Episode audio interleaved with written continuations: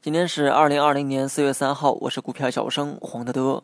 本就是多事之秋，那么众多企业因为疫情啊，都拿不出漂亮的财报，而有这么一家公司啊，从去年开始伪造财务数据。说到这儿啊，大部分人应该已经猜到了这家公司，它就是瑞幸咖啡，人称中国版的星巴克。在美上市的瑞幸咖啡，昨夜是跌去了百分之七十五的市值。两个月前，瑞幸啊一直被浑水做空，浑水呢也是第一个指出瑞幸财务造假的机构，但当时的瑞幸啊选择了死不认账。如今瑞幸承认了数据造假的事实，而换来的可能不仅仅是股价暴跌这么简单。其实中概股的财报经常被当地投资者所质疑。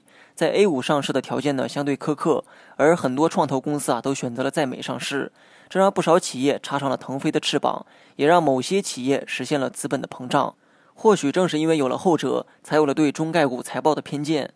对于本次事件，我并不想简单的归类于美股市场差，A 股市场好这么简单。恰恰相反，A 股啊还有很多待完善、待成熟的地方。美股能让不符合 A 股条件的公司上市，并非呢不负责任，相反。正是因为具备足够成熟的市场体系，才敢这么做。好与坏应该让市场去判断。我很好奇，假如瑞幸咖啡在 A 股上市，会不会有中国版的浑水揭露这一切？听说为了收集证据，浑水呢派出了上千名调查员到门店实地调查，也就是我们俗称的蹲点儿。成熟的市场从公司到机构，更像是彼此竞争的关系，而非相互合作的关系。彼此监督的同时，也为了不让其他人抓到把柄而不断完善自我。我想，这才是真正的市场化。废话讲了很多哈，那么最后说一下大盘。昨天大涨却没有量，早盘呢做出了冲高的动作，但只有创业板和深成指翻红，没有量能做支撑，后劲儿不足呢也在所难免。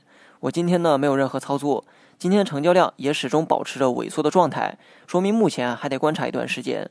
日线支撑继续观察二七一九点附近，没有跌破这个位置之前，我还是会保持昨天的三成仓。好了，以上是全部内容，下期同一时间再见。